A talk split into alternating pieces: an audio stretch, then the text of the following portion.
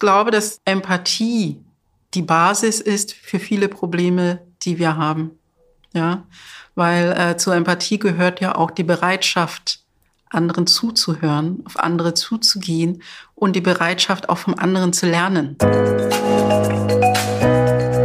Laut Forbes, wissenschaftlichen Studien und Microsoft CEO Satya Nadella ist Empathie die Schlüsselkompetenz von Führungskräften in der Zukunft. Und das Schöne dabei ist, empathische Führung ist eine Frage der Haltung und die kann man verändern.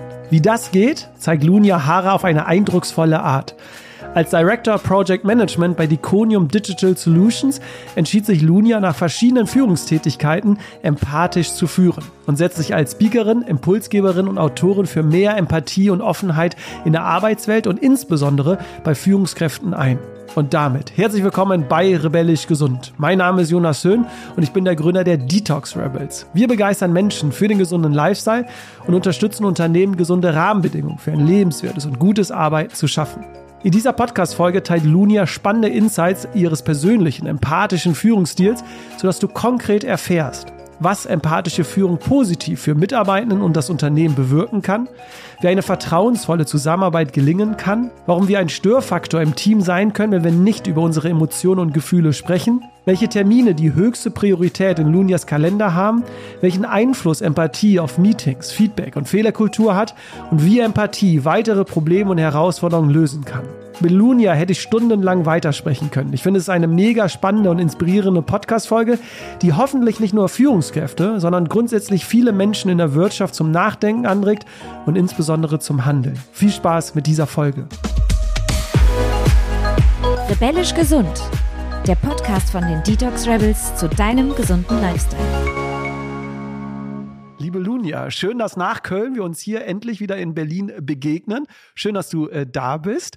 Wahrscheinlich haben wir mehrere Gemeinsamkeiten, aber eine Gemeinsamkeit ist, dass wir morgens ohne dem Handy aus dem Haus gehen und eine Runde spazieren äh, gehen. Deswegen meine Frage an dich, warst du heute früh schon unterwegs und welchen Mehrwert gibt dir dieser Spaziergang? Da versuche ich ruhig in den Tag zu starten ja, und mir etwas Gutes zu tun und nicht direkt irgendwie Handy daddeln. Und ich einfach gemerkt habe, dass ich das eine Weile lang zu exzessiv gemacht habe, was halt viele wahrscheinlich auch tun mit dem Handy einschlafen und dann wachst du auf, direkt Handy wieder in die Hand. Und jetzt bin ich halt dazu übergegangen, dass ich das Handy, wenn ich schlafen gehe, in der Küche liegt, das ausschalte und dann halt morgens direkt erstmal mich anziehe, spazieren gehe. Und das trotz bei der Kälte jetzt auch, oder? Ja, aber wobei ich heute nicht, ähm, nicht spazieren war, heute habe ich getanzt. Getanzt? Oh, zu welcher Musik? heute habe ich zu Afrobeat getanzt. Weil, das war nämlich meine nächste Frage, das passt jetzt ganz gut, weil wir haben eine Gemeinsamkeit äh, nicht, äh, denn was ich gehört habe, du hast in deiner Kindheit von deinem Schwager sehr viel Schlager gehört. oh Gott, Jonas, ich krieg langsam Angst, was du alles recherchiert Deswegen, es war nicht zu Schlager heute früh, aber Schlager ist immer noch präsent in deinem Leben oder äh, ad acta gelegt? Nein, das ist nicht präsent, aber verbinde ich etwas Positives mit, beziehungsweise ist etwas, was mir sehr vertraut ist. Ich frage mich echt, ich frage mich jetzt so gerade, wo das. okay, aber ja, finde ich ja genau. spannend, äh, dass du morgens äh, zu Afrobeat dann äh, tanzt, weil das gibt ja auch gute Stimmung. Ist ja fast das gleiche, wie wenn man draußen spazieren geht, so wahrscheinlich. Ähm, nee, das ist sogar noch besser. Hm. Zum einen, äh, tanzen ist etwas, ich tanze wirklich alleine vor dem Spiegel, äh, mindestens eine halbe Stunde, manchmal 45 Minuten äh, gezielt, weil es zum einen erstmal so eine gute Form ist, um so mit sich selbst im, im Einklang zu sein, äh, mit seinem Körper. Ja, das heißt, wenn ich vorm Spiegel tanze, tanze ich ja mit mir selber. Ich muss mich ja angucken. Hm. Ja, ähm, die meisten Leute tanzen halt irgendwie. Also ich empfehle immer vorm Spiegel tanzen, das wirklich mal auszuprobieren was das mit einem macht. Mhm. Ja, und zwar macht es halt, äh, finde ich, förderlich für die Selbstwahrnehmung und Akzeptanz des eigenen Körpers. Das ist sehr hilfreich. Und zum anderen, ähm, Tanzen an sich produziert ja äh, positive Hormone. Das heißt, wenn ich Montag schlecht gelaunt aufwache und mich dann vor dem Spiegel stelle und tanze, dann habe ich vielleicht die ersten fünf bis zehn Minuten nicht unbedingt die Lust, aber es geht hier, hier darum, weiterzumachen, weil dann der Körper dann die ähm, entsprechenden Hormone produziert. Und ich kann versprechen, spätestens nach 15 Minuten, also wenn nicht sogar früher, aber spätestens nach 15 Minuten hast du so eine gute Laune, automatisch. Und es ist eigentlich ein guter Weg, um gut in den Tag zu starten. Ja, ist eine schöne äh, Routine. Die letzte Frage, was ich recherchiert habe, Halleluja, und dann äh, geht's auch direkt äh, los. Nein, nein, das ist, glaube ich, was ganz, was ganz Gutes, denn für viele ist Kaffee ein Genussmittel. Du hast aber gesagt, äh, Kaffee ist für dich eher ein Nutzgetränk. Das heißt, du trinkst wirklich dann nur Kaffee, wenn es auch sein muss, wenn du noch irgendwie fit oder mit Energie haben musst. Gibt es denn ein anderes Genussmittel für dich? Mango Lassi. Ich Mango liebe Lassi? Mangolassi. Ja, das ist etwas, was ich sehr gerne trinke und genieße. Okay, super. Du hast dich dann nicht nur dazu entschieden, empathisch äh, zu führen, sondern ich hatte es ja auch im Intro schon ähm, erwähnt, du setzt dich jetzt auch immer für mehr Empathie und Offenheit in der Arbeitswelt ein, auf verschiedenen Plattformen, auf verschiedenen ähm, Kanälen. Ein Grund dafür, was ich so ein bisschen raushören konnte, war, dass du in deinen früheren Jobs nicht so zufrieden warst und dich nicht so zeigen konntest, nicht so sein konntest, äh, wie du gerne wolltest. Und ähm, da wollte ich mal ähm, fragen, welche Erfahrung hast du denn da gemacht? Warum warst du unzufrieden, unglücklich in den früheren Jobs? Zwei Sachen. Das eine ist ja immer, was ist denn so die Einwirkung von außen und was ist das, was man selber irgendwie im Kopf mit sich selbst ausmacht. Und bei mir war es eher eine, eine Mischung aus beidem. Ja, äh, dass ich halt das Gefühl hatte, äh, zum einen mm, nicht die Erfahrung gemacht habe, Führungskräfte zu treffen oder mit Führungskräften zu arbeiten, die mich so unterstützt haben, wie ich das gebraucht hätte. Ich hatte diese Unterstützung von zu Hause nicht, dass mir jemand erklärt, wie funktioniert Karriere. Als ich noch in Sambia war als Kind, war er mein Vater, der da sehr, sehr stark war und auch ein, sage ich mal, Motivator, Förderer und der da halt auch diese Bildung mitgebracht hat, aber war ja für mich nicht mehr da. Das heißt, ich musste eigentlich mehr oder weniger selber rausfinden, wie es irgendwie funktioniert mit der Karriere und Beruf. Also im Nachhinein betrachtet würde ich sagen, ja, ich hätte vielleicht an der einen oder anderen Stelle selber noch mal vehementer, proaktiver äh, sagen können, was ich brauche, könnte man mir jetzt äh, zu Last legen. So nach dem Motto, du bist ja selber für verantwortlich, warum hast du nicht? So. Auf der anderen Seite gibt es, ähm, unabhängig davon, wo man herkommt, auch wenn man nicht mal eine Geschichte hat, wie ich, auch Menschen, die vielleicht zurückhaltender sind, aus Haushalten kommen, wo sie halt diese äh, Unterstützung nicht haben oder einfach von ihrer Persönlichkeit anders veranlagt sind und eine andere Unterstützung, Förderung brauchen. Und das ist etwas, was ein Unternehmen aus meiner Sicht bieten kann und äh, Führungskräfte äh, leisten sollten, weil am Ende des Tages profitieren sie ja davon. Also war es eine Kombination von externen Faktoren, aber auch intern, dass du dich verstellt hast. Ähm, das war ja so, was ich rausgehört habe, dass du nicht so sein konntest, wie du eigentlich dann wolltest jetzt im Nachgang.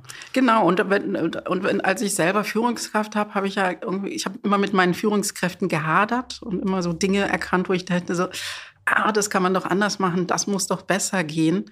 Hatte halt große Ambitionen, als ich selber diese Führungskraftposition bekam und wollte halt es anders machen und stellte dann halt fest, was so für mich so das erste Learning war. Du kannst eigentlich erstmal nur gut führen, wenn du in einem Umfeld bist, wo deine eigene Führungskraft von der Basis her die gleiche Einstellung haben zur Führung. Weil ansonsten zerreißt du dich. Weil viele bewerten ja dann das, was du tust, von ihrer eigenen Haltung und Einstellung heraus und werden dann das, was du tust oder was ich gemacht habe, dass ich sage, hey, mir ist die kooperative Zusammenarbeit wichtig, auf Mitarbeiter eingehen. Das wird dann halt ähm, negativ bewertet. Mhm. Ja, das heißt, du kannst nicht erfolgreich sein. Aber dafür ist es ja wichtig, mit sich selber dann auseinanderzusetzen, um das überhaupt äh, zu erkennen. Was sind meine Werte? Und das hast du, glaube ich, ja sehr stark äh, gemacht. Du hast dich sehr stark mit dir auseinandergesetzt. Was willst du, was willst du nicht? Wer bist du überhaupt? Was sind so deine Werte? Du sagst auch, ähm, diese Selbstreflexion ist die wichtigste Säule für empathische Führung. Warum und zu welcher Erkenntnis kamst du nach dieser Selbstreflexion? Also warum kann ich, äh, ist einfach zu beantworten. Je besser du dich selber kennst, umso einfacher wird es auch andere Menschen zu verstehen. Ja, weil wir sind ja nicht grundsätzlich sehr verschieden. mit dem, wie wir wirken, was wir wollen. Ja, das heißt, je mehr ich mich selber mit mir selbst beschäftige und mich selber verstehe, kann ich auch viel besser nachvollziehen, wie es dem anderen geht. Und bei mir selbst war es, dass ich, ja, ich würde es vielleicht Sinnkrise, dass ich äh, anfing, mich zu hinterfragen, wer bin ich eigentlich und kann ich überhaupt ich selber sein? Ich hatte das Gefühl, ich bin nicht ich selbst und mir wird nicht gestattet, ich selbst zu sein im Arbeitsumfeld. Fing schon an mit, dass man dann stundenlang überlegt, kann ich das überhaupt so anziehen oder nicht? Wie wirkt es, wenn du das so anziehst? Dann kommst du vielleicht unprofessionell rüber etc. Dann kommt noch dazu meine äh, Haare als Afro. Das ist etwas, wo ich, ich habe jahrelang Perücken getragen. Ich habe jahrelang meine Haare geglättet, weil ich dachte, in einem professionellen Umfeld wird das so erwartet. Und das sind so Dinge, die auf einen einwirken, die andere Menschen gar nicht mitkriegen, dass du, wenn du halt als schwarze Frau in einem Raum kommst, war dann auch noch im IT-Bereich mit lauter Männern, was sich alles im Kopf abspielt, bis du letztendlich dich um das Inhaltliche kümmern kannst. Ja, werde ich hier akzeptiert? Werde ich eigentlich für voll genommen? Machen Sie sich Gedanken über meine Haare oder über meine Kompetenz? Da haben ja alle anderen eigentlich so einen Vorsprung, weil sie ja schon inhaltlich sind, während du dich noch sortierst und sagst, okay, komm, und das kostet ja auch äh, viel Energie, wenn wir viel Energie. uns verstellen. Wir hatten das in einer äh, Podcast-Folge und dann kannst du direkt ähm, vielleicht deine Gedanken ausführen. Wir hatten das in einer anderen Podcast-Folge, nämlich nach dem Psychotherapeuten Dr. Brad äh, Blanton, der ja so der Urvater der Radical Honesty-Bewegung, die ja gerade auch in Amerika relativ äh, groß ist. Er hat nämlich äh, gesagt, dass diese emotionale kognitive Dissonanz, die wir haben, dass das eigentlich der zentrale Treiber für diesen Dauerstress in unserer Gesellschaft ist. Würdest du ihm recht geben und dass wir das berufliche Ich und das private Ich nicht mehr so stark trennen dürfen, damit es nicht zu dieser Dissonanz kommt? Da gebe ich Ihnen voll, völlig recht. Ja, und deswegen empfehle ich halt auch mit den Mitarbeitern, mit denen ich zusammenarbeite, auch möglichst sie selbst zu sein. Ja, und sich mit sich selber auseinanderzusetzen, weil da geht sehr, sehr viel Energie rein, wo ich sage, diese Energie soll in die Arbeit fließen. Und äh, zusätzlich ist es halt auch, dass wir ja auch eine Störung in unserer Kommunikation verursachen. Unbewusst. Oder Missverständnisse? Oder Missverständnisse. Aber ich würde es eher sagen, eine Störung, Störung okay. weil das ja eher subtil. Mhm. Das heißt, ich nehme irgendwas wahr an dir und kann es mir nicht erklären. Und in dem Moment bin ich abgelenkt, weil ich versuche zu verstehen, was eigentlich bei dir los ist, was dein Problem sein könnte. Ja, das heißt, deine Mimik, Gestik passt irgendwie nicht ganz zu dem, was du die ganze Zeit erzählst. Und wir können aber eigentlich gar nicht nicht kommunizieren. Das heißt, selbst wenn du mir was nicht erzählst, es kommt ja bei mir irgendwas an, dass ich denke, so, irgendwas ist hier nicht richtig. Und das kennen wir. Und was machen Mitarbeiter in dem Moment, wenn sie merken, irgendwas ist hier nicht richtig? Sie unterhalten sich dann mit anderen Mitarbeitern und versuchen, gemeinsam zu analysieren und rauszufinden, was könnte denn bei unserer Führungskraft nicht in Ordnung sein? Warum ist sie so, wie sie ist? Und das ist äh, erstens wertvolle Energie des Einzelnen, aber auch wertvolle Zeit. Ich habe es erlebt, wenn sich da, selbst wenn da nur drei sich unterhalten, das kann dann auch mal ausufern, dass sie dann eine halbe Stunde da sitzen und sich austauschen darüber, warum denn die Führungskraft wieder schlecht gelaunt ist oder etwas nicht macht oder so alles mal kontrollieren muss. Ich verpulvere eigentlich die Ressourcen meiner Mitarbeitenden und könnte das auflösen, indem ich vielleicht ein bisschen offener werde und kommuniziere, damit halt weniger Störungen entstehen. Ja, weil wenn ich proaktiv, offensiv erzähle, hey, bin heute nicht so gut drauf, schlecht geschlafen oder was auch immer, ist ja diese eine Störung nicht weg, weil die sagen sich, ah, okay, äh, hat ja, sie hat ja erzählt heute Morgen, dass mhm. sie heute nicht so gut drauf ist. Da muss ich mir keine Gedanken machen. Auf den Störfaktor will ich äh, gleich nochmal kommen, wenn wir konkret in die empathische Führung bei dir in den Alltag blicken. Hab noch äh, zwei Fragen nur vorher zu dir selbst, denn du hast dich, wie gesagt, sehr stark mit dir selbst äh, beschäftigt und du hast auch für dich nicht nur die Werte festgehalten, sondern auch Glaubenssätze kritisch hinterfragt. Und da fand ich es ganz interessant, als ich das gehört habe, denn ein Glaubenssatz von deinem Vater, der ja eine wichtige Rolle in deinem Leben äh, gespielt hat, beziehungsweise auch immer noch äh, spielt, hat zu dir gesagt, wenn du willst, dass die Leute dich akzeptieren, musst du dich anpassen. Wie denkst du jetzt über diesen Glaubenssatz und würdest du sagen, dass Anpassungsfähigkeit eher eine Stärke von Menschen ist oder in der heutigen Zeit eine Fähigkeit ist, die wir nicht mehr so stark brauchen? Ah, schwere Frage, weil Anpassung natürlich in vielen Fällen hilft. Hat mir wahrscheinlich auch geholfen. Für eine lange Zeit hat meinem Vater in, in seiner Zeit, der ja zur Kolonialzeit gearbeitet hat, auch sehr geholfen. Ich glaube, dass bis zu einem gewissen Punkt hilft es, aber es kann auch sehr schaden, wenn man halt äh, an dem Punkt gelangt, wo man sich selbst verliert, seine eigene Persönlichkeit und nicht mehr so sein kann, wie man möchte. Und das war an dem Punkt, wo ich war, weil ich irgendwie gedacht habe, hey, ich bin doch eigentlich privat vielleicht eher viel offener, zugänglicher, herzlich, möchte auf die Menschen eingehen, kooperativ. Warum kann ich das nicht auf Arbeit sein, mehr ich sein? Und ich, ich mag äh, meine Arbeit, ich bin gerne Führungskraft mit Herz, aber ähm, habe gesagt, eigentlich möchte ich das gerne so führen, wie ich das möchte, wie es mir gut tut. Musste halt für mich entscheiden, so willst du jetzt Karriere machen und passt dich dann den Führungskräften an und dem System an, wie es halt erwartet wird. Ich habe erlebt, äh, dass ich mich mal bei meiner Führungskraft äh, beschwert habe. Gesagt, hey, ich habe ähm, keine Zeit, mich ums Team zu kümmern, so wie das gerade aufgesetzt ist. Und die kommen immer zu mir und dann hieß es, ja, dann, ähm, dann red nicht mit denen. Weil das ist nicht so richtig. Und dann stehst du da und fragst dich, äh, was machst du da? Hörst du jetzt auf deine Führungskraft und ähm, blockst alle Gesprächsanfragen ab? Jeder, der irgendwie mit seinen ähm, Herausforderungen, die er hat, an dich rantritt. Also das sind ja Leute, mit denen arbeitest du. Auf die bist du ja angewiesen, wenn du so ein Team leistest, dass sie gut arbeiten. Und ich krieg den Tipp, rede nicht mit mhm. ihnen. Ja? Und da ist die Frage, da musste ich halt für mich entscheiden, wer will ich eigentlich sein, wie möchte ich arbeiten. Und irgendwann hab ich, kam ich an den Punkt, wo ich gesagt habe, ich mache das nur noch so, wie ich das für richtig halte, unabhängig davon, wie andere denken und bin nur noch ich selber. Habe sehr schnell festgestellt, dass ich diese bewusste Entscheidung zu treffen eigentlich das Entscheidende war, äh, weil da hatte ich noch gar nicht so, okay, wie mache ich das, sondern einfach nur zu entscheiden, ich mache es so, wie ich will und lass mir nicht mehr reinreden. Mir ging es sofort besser. Das wollte ich nämlich jetzt gerade fragen. Du hast nämlich eben gesagt, dass die Karriere vielleicht drunter litt. Das habe ich jetzt so ein bisschen äh, rausgenommen. Aber du hast in einem anderen Interview gesagt, als du dich entschieden hast, empathisch zu führen und dich anders zu verhalten, dann kam der Erfolg. Und deswegen wollte ich dich mal fragen, was meinst du denn mit konkret jetzt äh, der Erfolg? Welche Auswirkungen hatte das jetzt auf dich als Person, aber vielleicht auch als auf dein Team? Es hatte einen großen äh, Erfolg aufs Team, mit dem ich zusammengearbeitet habe äh, zu der Zeit. Das Gefühl hatte, denen ging es besser mit mir, dass sie gerne mit mir zusammengearbeitet haben. Das konnte man halt ausmachen. Ich hatte nicht das beste Projekt, aber die Leute wollten trotzdem da bleiben. Oder wenn sie mal kurzzeitig auf einem anderen Projekt, dass sie gesagt haben, Lunja, ich gehe nur dort unterstützen, wenn du sicherstellst, dass ich wieder zurück kann zu dir. Und das waren ganz klare äh, Indikatoren.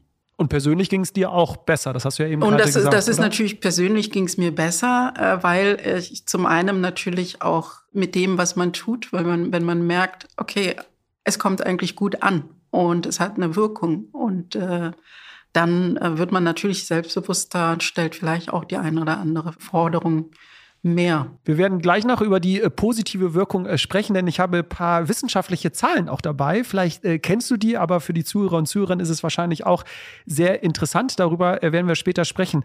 Ich würde jetzt nur mal gerne ein bisschen in die Tiefe eintauchen, was jetzt empathisches Führen wirklich konkret im Alltag bedeutet und wollte dich jetzt mal fragen, was unterscheidet für dich dieses empathische Führung von diesem bisherigen Führungsverständnis, was wir vielleicht in der Wirtschaft haben?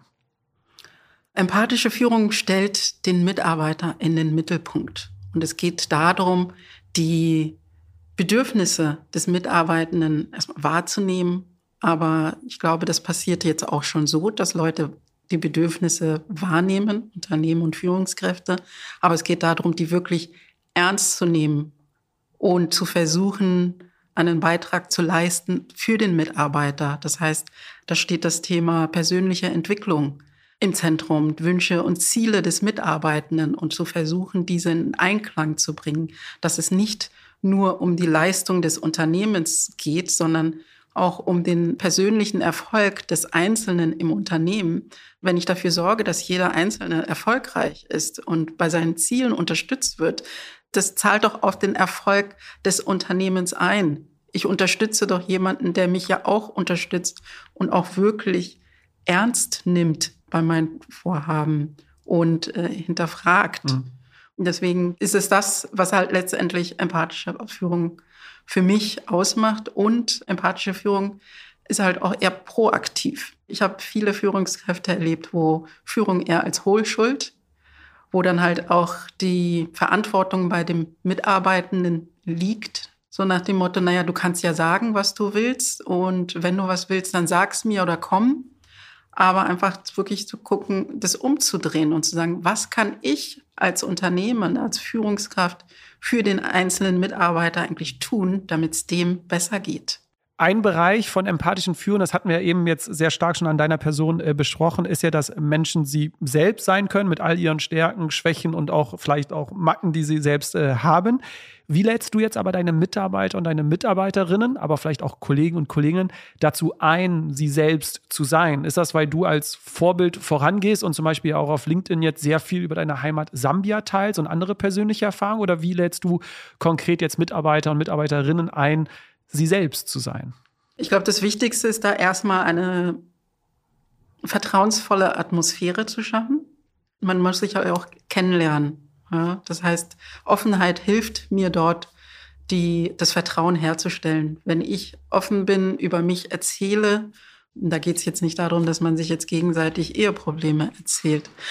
Ich glaube, da, was, dann viele denken, oh Gott, sondern es geht halt auch darum, so das eigene Wohlbefinden. Wie wirke ich? Ja, äh, da haben viele, viele Unsicherheiten, die sie aber vielleicht gar nicht mit, mit niemandem besprechen können oder ein Beispiel ist, ich habe einen Mitarbeitenden gehabt, der eher, würde ich sagen, zu den introvertierten Menschen zählt und sagte dann irgendwie nur so nebenbei, ja, ich weiß, ich muss da ein bisschen ähm, mehr aus mich rauskommen.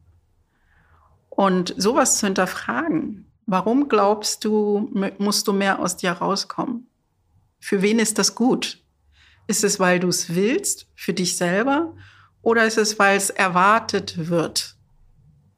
Ja, und äh, zu sagen, wenn es nur darum geht, dass du gesehen werden möchtest im Unternehmen und dass deine Leistung gesehen wird, dann gibt es auch andere Möglichkeiten, als dass jetzt irgendwie jeder eine Präsentation äh, halten muss und irgendwas vorzutanzen, um zu zeigen, hey, ich äh, stehe auf der Bühne, bin extrovertiert und offen. Ja? Und das ist ja das, was oft Introvertierte ja übergangen werden, weil irgendwo gesagt wird, hey, wenn du das nicht kannst, dann bist du nicht gut.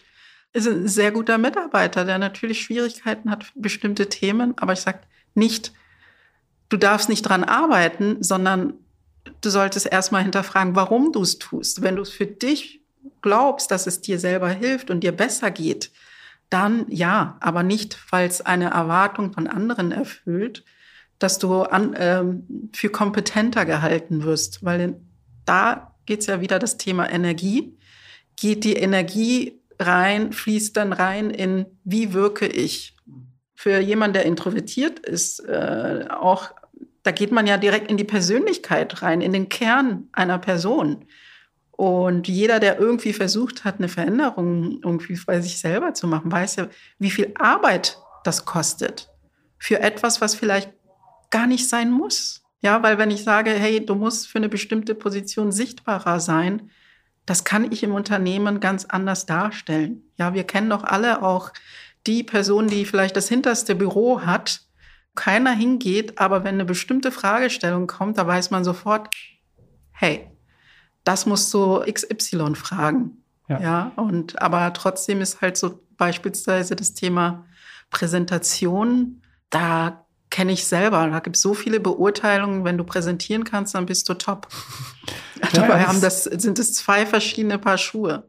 Ja, du hast eben die Offenheit angesprochen. Ist Offenheit auch dann über seine Gefühle und Emotionen zu sprechen? Weil du hast ja eingangs erwähnt, dass wenn ich das nicht teile, dass ich eventuell auch ein Störfaktor im Team sein könnte. Das heißt, würdest du ähm, sagen, ja, wir dürfen auch in der Arbeitswelt jetzt mehr über unsere Gefühle, Emotionen sprechen? Das Unternehmen VD zum Beispiel sagt immer in Meetings, wenn jemand ein Störgefühl hat, Ne? Das heißt, du erzählst eine Idee oder so und dann, wenn jemand ein Störgefühl hat, dann soll er es auch äußern. Also mehr über diese Emotionen, wie es mir gerade geht, äh, dass ich das auch teile, damit der andere weiß, ah, deswegen ist Lunia so vielleicht, wie sie ist gerade. Ich würde es mir wünschen, weil ich glaube, wir würden viel schneller vorankommen und äh, nicht mehr um den heißen Brei drumherum reden. Ja, und das ist ja das, was wir letztendlich tun. Wir gehen aus dem Meeting heraus und äh, fangen dann halt mit der Vertrauensperson an, über das zu sprechen, was da passiert ist, statt das im Meeting anzusprechen und hätte vielleicht das Ergebnis verändert oder hätte dazu geführt, dass alle, die da drin waren, lernen und man ein besseres Meeting beim nächsten Mal machen kann durch ja. diese Offenheit. Wichtig ist aber, was empathisches Führen ja auch auszeichnet, das hast du nämlich in einem Interview mal gesagt, ist, dass man mehr zuhört, als selbst äh, zu reden. Ähm, das hast du mal in einem Interview äh, gesagt. Und das soll eine empathische Führung auszeichnen. Und ich habe mal auf unserem tollen äh, Board hier, habe ich mal einen kurzen Ausschnitt von dem Rapper Sido äh, mitgebracht. Ähm, vielleicht kennst du dieses äh, Reel schon. Ich habe es auf Instagram äh, gefunden und ähm, wir quatschen gleich dazu, aber wir hören jetzt erstmal kurz rein. Weißt du, wie du jeden Menschen der Welt glücklich stellen kannst? Mit einem Ohr. Du brauchst nicht mal zwei. Du brauchst ein Ohr. Du musst nur mal, du musst nur mal zuhören. Einem Menschen Verständnis haben. Du musst nicht alles genauso sehen wie der andere Mensch. Verständnis haben. Einsehen, dass der, der vielleicht anders ist als du und das hinnehmen und ihm Verständnis zeigen. Das ist alles, womit du einen Menschen glücklich machen kannst. Würdest du dir das wünschen, mehr in der Arbeitswelt? Ja, das würde ich mir, mir wünschen. Vor allem, was er ja auch gesagt hat, was ich super finde. Er hat das Thema Akzeptanz. Du musst nicht immer verstehen, ja, äh, was den, den anderen. Aber es geht ja auch, jemanden zu akzeptieren, wie die Person ist, ohne mit mir selber abzugleichen. Und das ist ja das, was oft passiert in der Arbeitswelt, dass wir uns immer wieder mit uns selber vergleichen. Ach, wenn du es nicht so tust wie ich, dann ist es vielleicht nicht gut. Ja, oder wir interpretieren das. Und das ist das, ich sage, was eine Führungskraft ähm, auch leisten muss, Menschen so zu akzeptieren, wie sie sind, zuzuhören. Empathische Führung heißt nicht, oh ja, ich muss mich jetzt in den anderen versetzen und dadurch weiß ich ganz genau, was er, sie will und braucht. Nein, im Gegenteil, musst du nicht. Wenn du es kannst, natürlich mit ein bisschen Übung, kannst du das irgendwann, dass du irgendwie so sagst, so, mm, ich habe das Gefühl, da steckt noch was anderes dahinter. Ja, aber es reicht auch zu fragen. Was beschäftigt dich? Was ist denn die Herausforderung? Wobei kann ich dich unterstützen? Aber das kostet ja ganz viel Zeit auch. Wie nimmst du dir in dem Alltag diese Zeit, vielleicht für diese Kleinigkeiten? Weil wenn ich mit vielen anderen Führungskräften spreche, heißt es immer so, ah, ich bin so operativ eingebunden und ich habe dafür keine Zeit. Du hast ja auch eingangs erzählt, als damals deine Führungskräfte gesagt haben, wieso nimmst du die Zeit für deine Mitarbeiter und Mitarbeiterinnen? Dafür ist doch gar keine Zeit, ne? mach lieber andere Sachen. Wie nimmst du dir denn jetzt im Alltag dafür so viel Zeit, wie es halt nötig hat? Ich priorisiere. Und für mich sind die wichtigsten Termine die One-on-Ones mit meinen Mitarbeitenden, mit meinem Team. Es ist eine Frage der Priorität. Mein Team unterstützt mich ja, die Leistung zu erbringen, die von uns erwartet wird als Team. Da kann ich doch nicht gerade da sparen. Und ich glaube, dass halt äh, empathische Führung auch erst wahrscheinlich anfangs Zeit kostet, aber hinterher aus meiner Sicht Zeit spart. Weil wenn du es schaffst, eine vertrauensvolle ähm, Umgebung zu schaffen, wo man transparent und offen miteinander spricht, dann entstehen auch weniger Missverständnisse und durch das Vertrauen musst du vielleicht auch gar nicht mehr so viel erzählen. Ja, dass ich jemand sagen muss, du, ich habe jetzt folgende Entscheidung getroffen, ich habe keine Zeit, dir das zu erklären, vertraue mir, wir regeln das. Die werden nicht hinterfragen. Wieso, weshalb, warum? Es wird ja hinterfragt, weil du ja immer vermutest, ah, wer weiß, was da noch alles dahinter hängt. Ja, das, das heißt, es wird schneller. Ich habe letztens jemand erlebt, da ging es halt um die auch wieder um Karriereplanung, wo ich gesagt habe, du, ich habe mir die Auswertung angeschaut, A oder B. Meine Empfehlung wäre, mach A, damit fährst du besser. Und habe dann gesagt, okay, aber wenn du willst, du kannst dir das auch alles selber angucken und dann selber eine Entscheidung treffen. Ja, ich kann es alles offenlegen. Die Person gesagt, nein, ich will es mir nicht angucken. Ich vertraue dir, wenn du das sagst. Das ist, und ich dachte so, uh, tatsächlich, obwohl ich das schon lange mache, war es in dem Moment für mich auch erst verstanden, was Vertrauen heißt. Vertrauen heißt natürlich auch Verantwortung für jemanden zu übernehmen.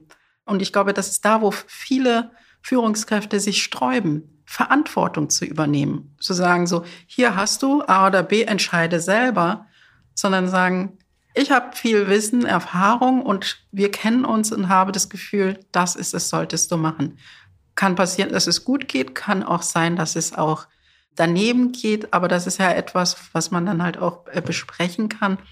Aber diese Verantwortung zu übernehmen, zu sagen, ich interessiere mich für dich, möchte dich weiterentwickeln und bringe mich deshalb auch inhaltlich ein.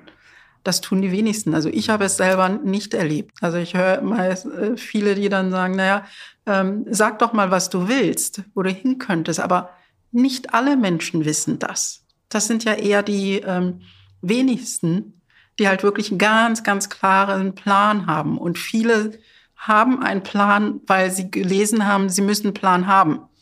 Ja, also erzähle ich irgendetwas, weil man weiß, es ist eigentlich blöd, wenn man der Führungskraft erzählt, ich weiß es nicht. Aber ist gerade deswegen Empathie auch nichts Softes? Du hast mal in einem Interview oder in einem schriftlichen Interview gesagt, äh, Empathie ist äh, kein Ponyhof. Also von so einer alles ist Guthaltung und wir haben uns alle hier lieb, äh, davon hältst du nicht so viel, sondern dann auch mal ehrliches, konstruktives Feedback dann geben. Ja, also ich belächle eigentlich solche Vorwürfe nur noch wenn ich das halt in Austausch gehe mit anderen Führungskräften und denen dann halt erzähle, was empathische Führung ist, merken sie dann eigentlich ganz schnell so, Schluck, okay, das ist ja doch eigentlich viel tougher.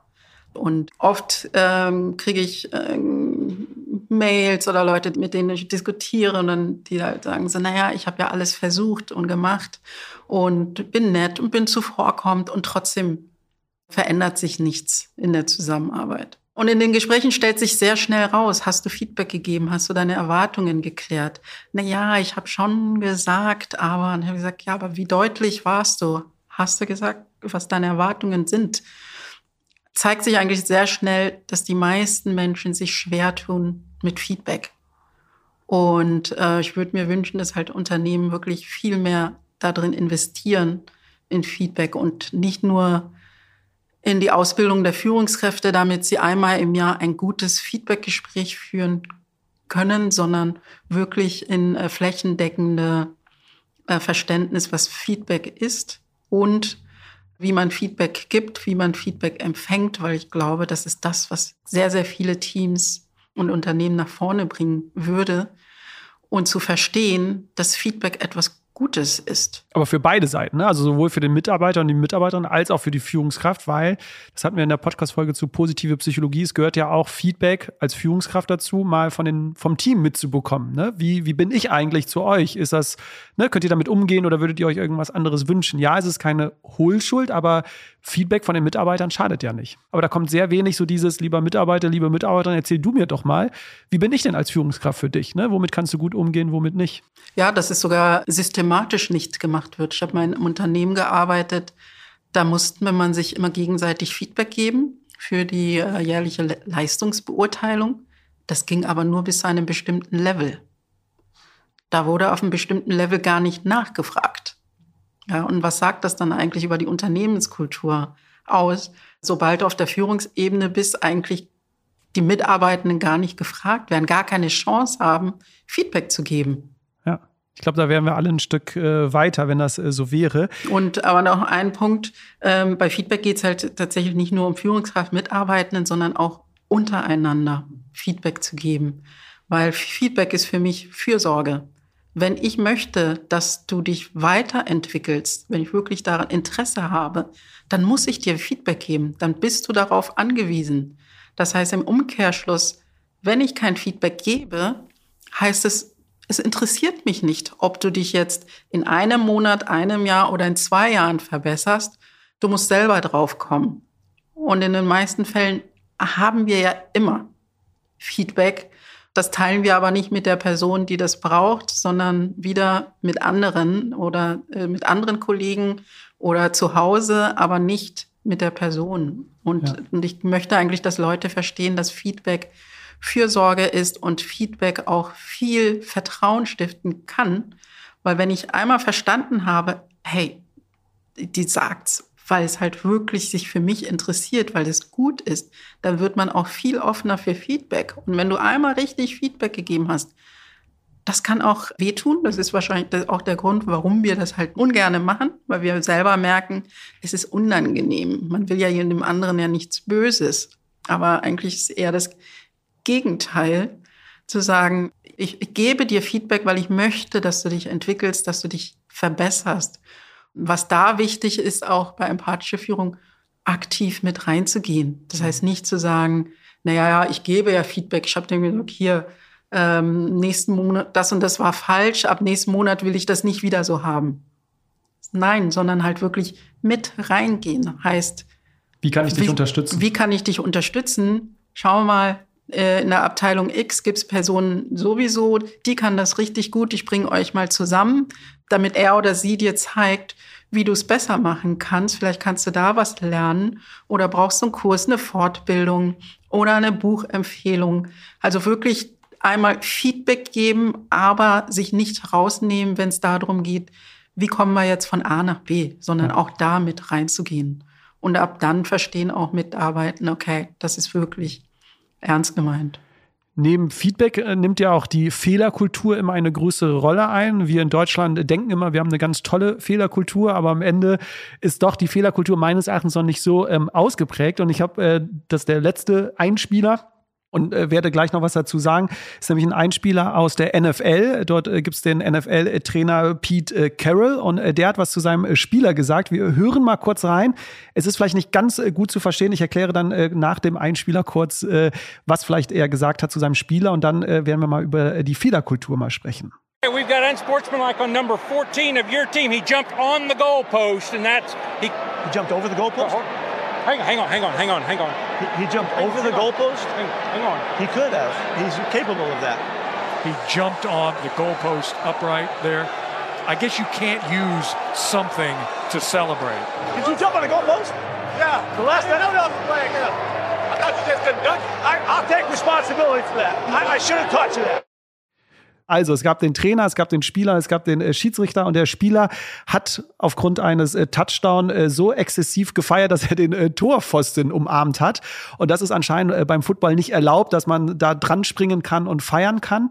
Und äh, der Trainer ist dann zu seinem Spieler gegangen und äh, die haben sich ein bisschen unterhalten und der Trainer hat dann am Ende gesagt, ich nehme die Verantwortung dafür, denn du wusstest es nicht, dass du es nicht darfst. Es war meine Verantwortung, dir das beizubringen, dass du es nicht darfst. Wow, ja. Ist das nicht empathische Führung? Ist es, ist es, äh, es ist großartig, weil das Vertrauen, was er da geschaffen hat, das ist großartig, dass er Fehler macht, dass er die Ver Verantwortung übernimmt. Und es ist genau da, was viele einfach nicht tun, wo halt auch wieder Potenzial verschenkt wird. Weil wenn ich meinem Team das Gefühl gebe, du kannst dich entfalten, machen und tun, wenn etwas falsch läuft, ich stelle mich dahin. Ich stehe hinter dir und wir baden das gemeinsam aus. Und oft ist es ja genau das Gegenteil, dass dann halt Mitarbeitende so vorgeschoben. Hätte der Trainer jetzt auch ne, ganz leicht sagen können, ey, was machst du da? Du hast das ganze Team jetzt bestraft. Hätte ne? man wahrscheinlich gesagt, äh, äh, wie doof kann man denn sein, genau. dass man das nicht weiß. Ja. Aber sich da hinzustellen, damit hat er ja nicht nur bei dem einen Spieler, sondern äh, Hochachtung bei allen anderen die im Team sind. Und genau darum geht's. Ja, das ist einfach dieses Vertrauen. Ich darf Fehler machen, aber die wenigsten haben ja den Mumm zu sagen. so, Mut, ne? die, die, wenigsten haben den Mut.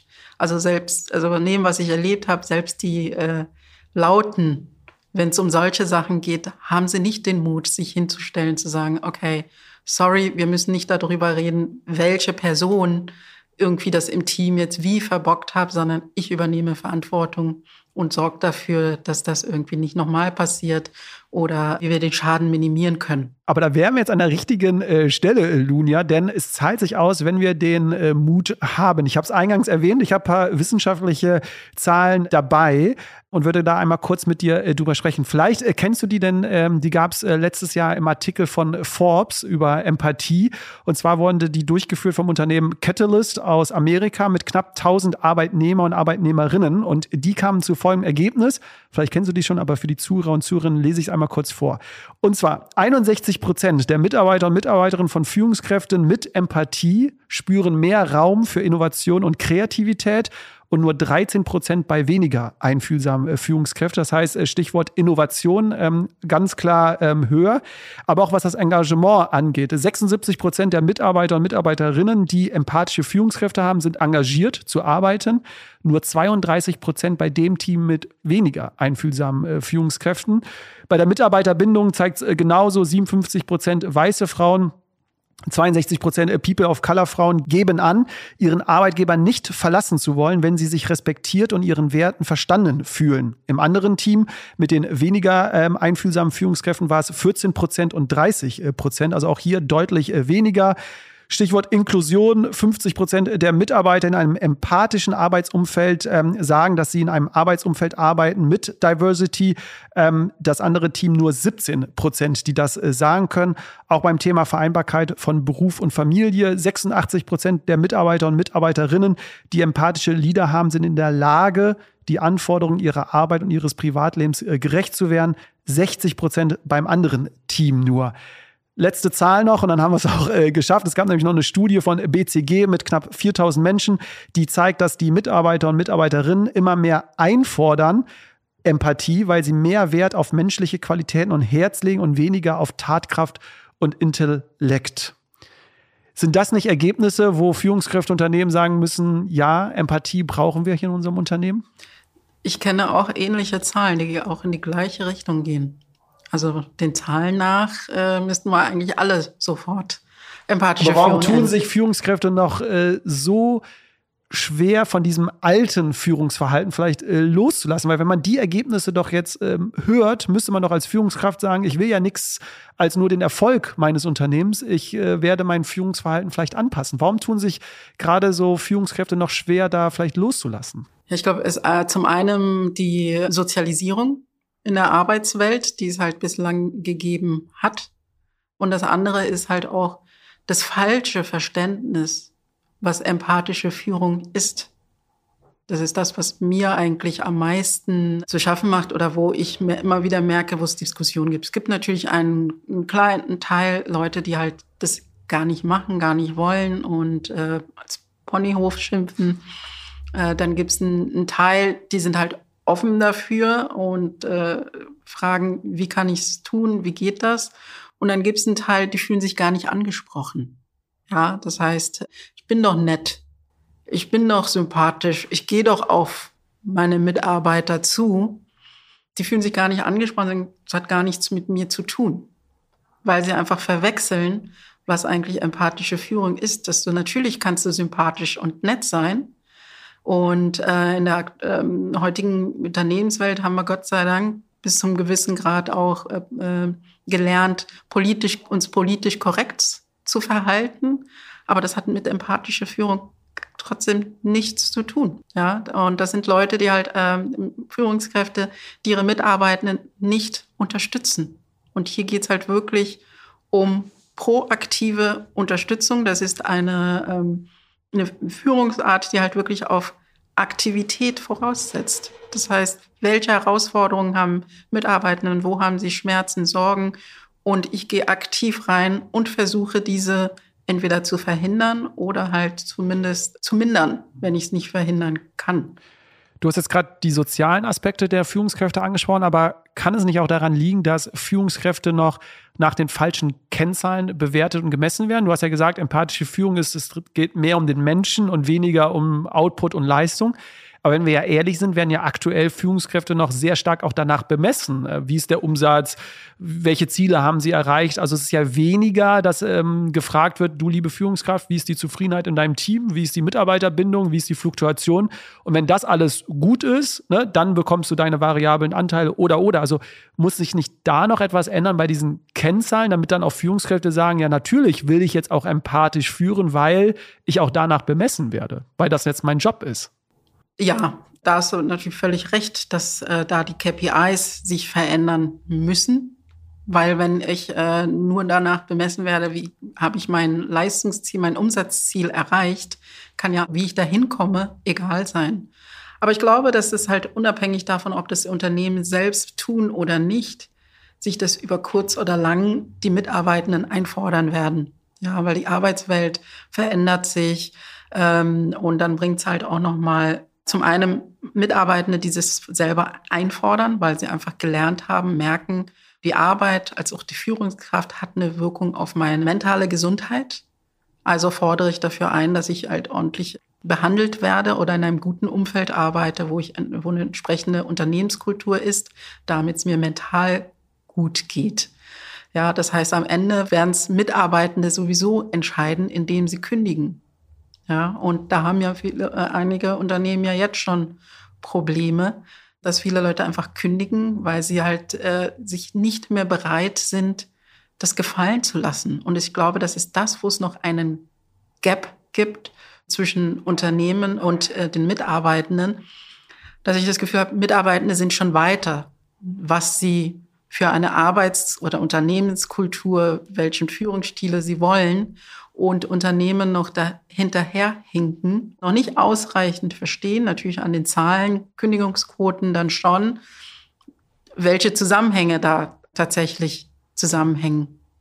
Ist es genau das, was du auch den Unternehmen und den Führungskräften gerne mit auf den Weg geben willst, wenn du ein langfristiges Spiel spielen wollen würdest, wie Simon Sinek immer sagt, dann musst du sie jetzt ändern. Wenn du natürlich kurzfristig erfolgreich sein möchtest, dann funktioniert es vielleicht jetzt noch so, aber langfristig, wie du sagst, weil sonst eh die Mitarbeiter und Mitarbeitern kündigen, vielleicht auch der Wettbewerb dadurch ja besser wird. Was würdest du jetzt den Unternehmen, den Führungskräften da draußen noch vielleicht äh, mitgeben? Was, warum ist empathische Führung das oder die Schlüsselkompetenz der nächsten Jahre? Weil es äh, empathische Führung brauchen wird. Das ist ja jetzt, es spricht auch die Umfragen, die man halt in dem Bereich äh, gemacht werden für sich, um erfolgreich zu sein. Weil es halt äh, Menschen nach Unternehmen äh, suchen werden, die nachhaltig arbeiten. Und dazu gehört auch, wie geht man mit Menschen, mit Mitarbeitenden um. Aber da zählt auch das Thema Sustainability, äh, Umweltschutz, Klimaschutz etc. Das sind Themen, auf die sich Menschen viel, viel genauer hingucken, wenn sie sich für ein Unternehmen entscheiden, dass diese soziale Verantwortung noch viel, viel stärker in den Vordergrund rücken wird. Was auch vernachlässigt wird, ist einfach die persönliche Weiterentwicklung der Mitarbeitenden. Also du hast jetzt Simon Sinek erwähnt. Das heißt, er richtet sich ja viel an Führungskräfte. Aber ähm, Simon Sinek folgen nicht nur Führungskräfte. Genauso wenig wie mir folgen ja auch nicht nur Führungskräfte. Ja, das heißt, folge ich dem zwei Jahre und höre mir zweimal die Woche an, wie er mir rauf und runter betet, wie man eigentlich, wie Führungskräfte sein sollten, kann mir doch keiner erzählen, dass das keine Auswirkung auf Menschen hat. Und ich glaube, wir sind uns da nicht bewusst. Ich habe Mitarbeitende, die haben selber eine Coaching-Ausbildung. Die, sie lesen die Bücher, die ich habe. Also da ist ja nicht mehr so dieses, oh, der, die Chefin äh, da oben mit dem Nur die bekommen Wissen, die Weiterbildung. Nur die kriegen die Weiterbildung. Dank äh, der Digitalisierung ist Weiterbildung in allen Bereichen, allen zugänglich. Äh, und das hat natürlich auf die eine Auswirkung. Und man bekommt ja auch von Freundinnen und von anderen äh, Kollegen und Kollegen ja mit, wie da in dem Unternehmen umgegangen wird. Ne? Also so ist ja auch bei uns jetzt hier im Podcast. Ne? Man hört ja ganz viele Unternehmen, was die schon alles machen.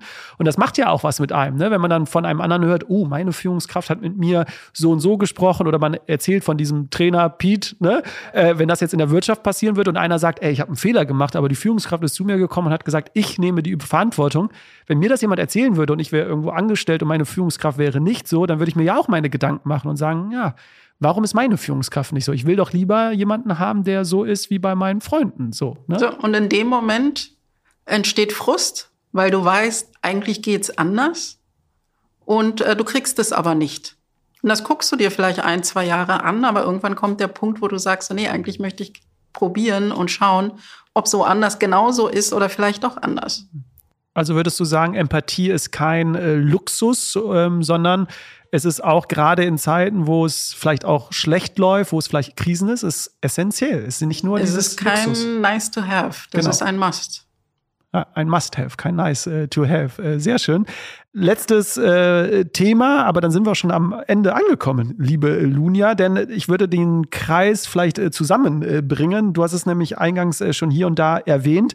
In einem anderen Podcast, in einem Interview hast du gesagt, wenn wir Empathie lösen, dann lösen sich auch alle anderen Probleme. Diversity, Agilität, Klima und, und, und. Magst du das mal den Zuhörer und Zuhörern nochmal erklären, welchen Kreislauf du da quasi mit meinst? Ich glaube, dass Empathie die Basis ist für viele Probleme, die wir haben. Ja, weil äh, zur Empathie gehört ja auch die Bereitschaft, anderen zuzuhören, auf andere zuzugehen und die Bereitschaft, auch vom anderen zu lernen.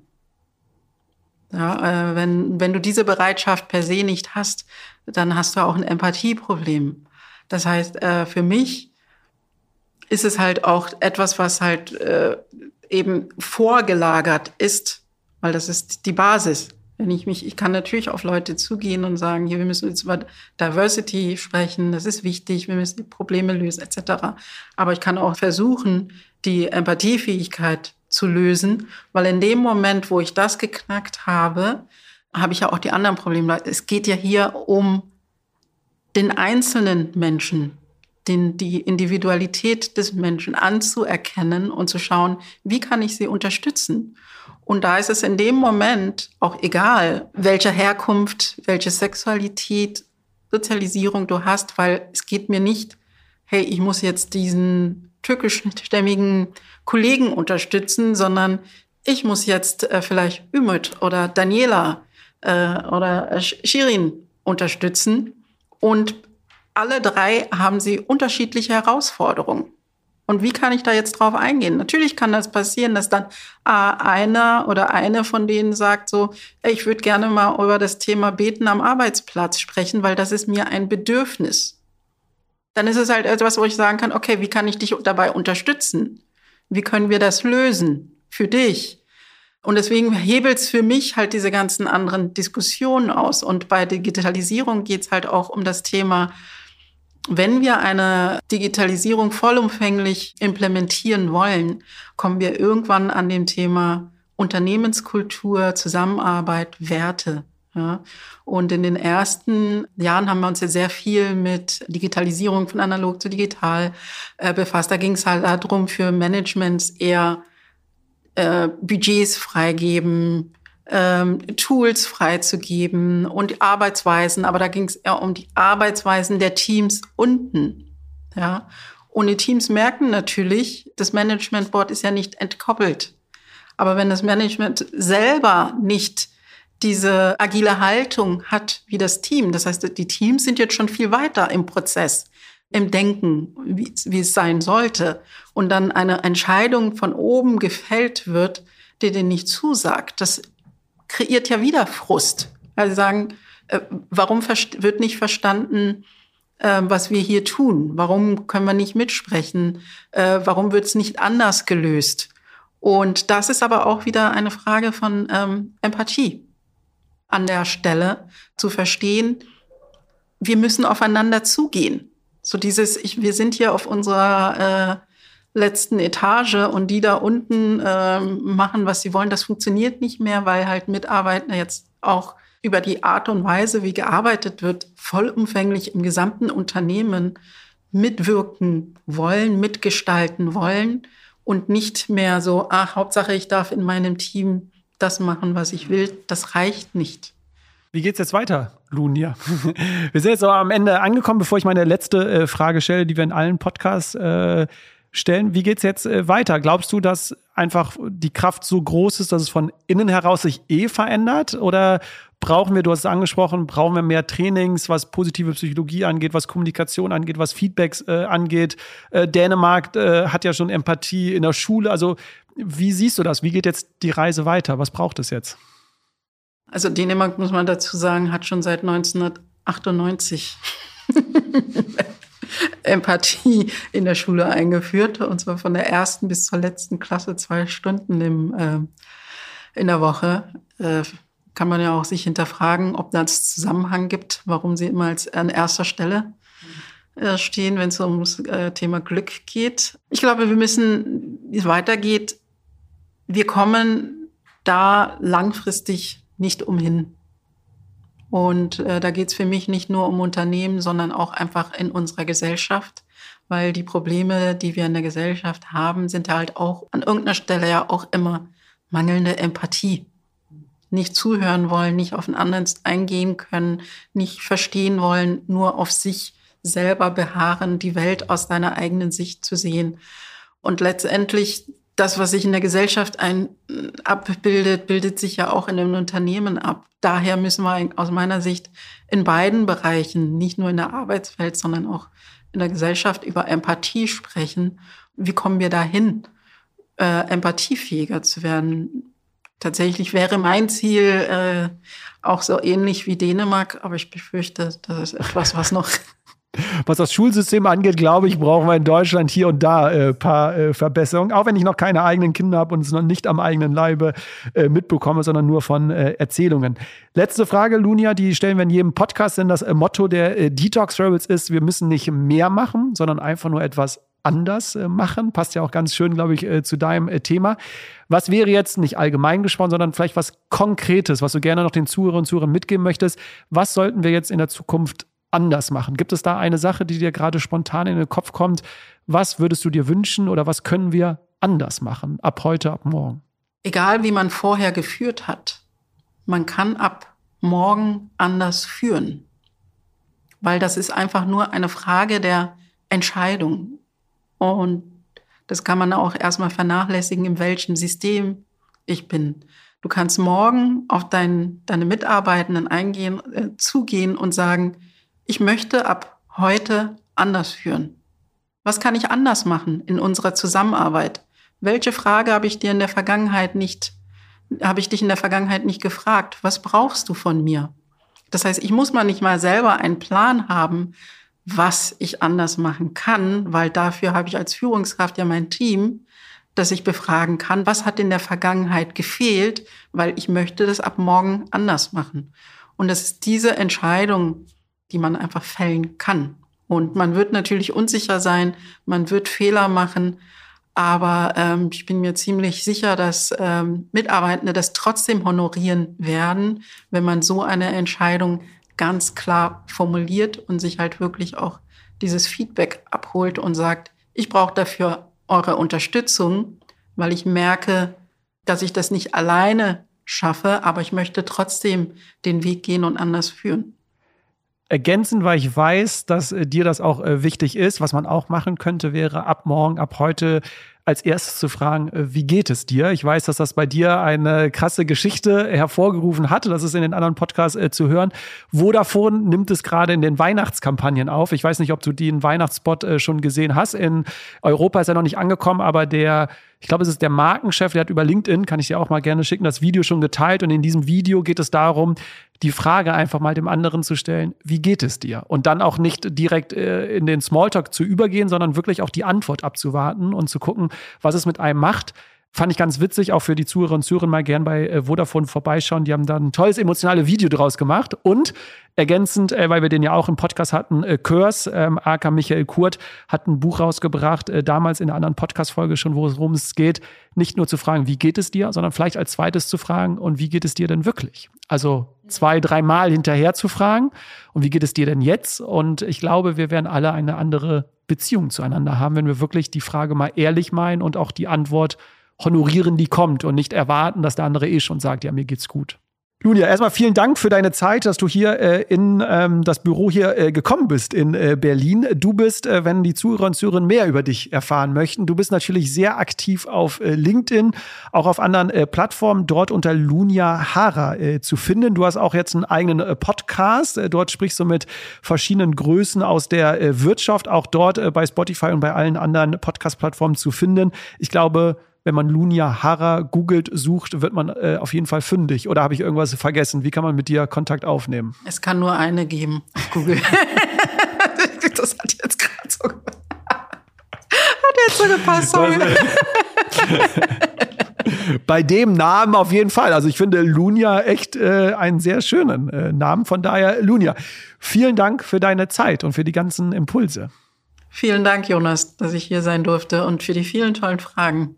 Tolles Gespräch, danke dir. Ja, das war der Rebellisch Gesund Podcast. Und wenn dir die Folge gefallen hat, teil doch gern die Folge mit jemand, der oder die auch von ihr profitieren kann. Und da ich es persönlich total spannend fände, deine Gedanken und deine Learnings zu dieser Folge zu hören, teile doch gerne diese in Form einer Rezension auf den Podcast-Plattformen oder lasse sie uns zukommen auf Instagram oder auf LinkedIn. Auf LinkedIn teilen wir immer mal wieder auch Einblicke in unsere Arbeit mit unseren Kunden. Deswegen, du findest uns dort unter Detox Rebels oder mich persönlich unter Jonas Höhn. Ich freue mich jetzt, wenn du wieder in die nächste Folge einschaltest, egal wo du noch bist. Einen schönen Tag und bis bald. Macht's gut. Tschüss.